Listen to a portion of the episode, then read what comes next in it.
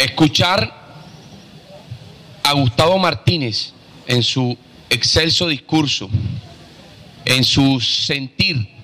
junto con su familia, con su equipo, con una historia que ha construido, con la remembranza de su padre, que desde el cielo lo acompaña y que sé que nos va a seguir acompañando, ratifico una vez más que existe total identidad, pero total, total identidad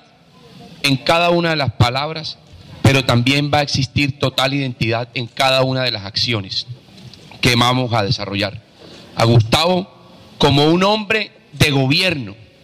Gustavo Martínez es un hombre de gobierno y quiero que le quede claro a los medios de comunicación, a su apreciada familia, a su entrañable equipo. Es un hombre que con un liderazgo, que con una sapiencia, que con una sensibilidad piensa en Cartagena y va a seguir pensando en Cartagena. Esas camisas amarillas que hoy portamos,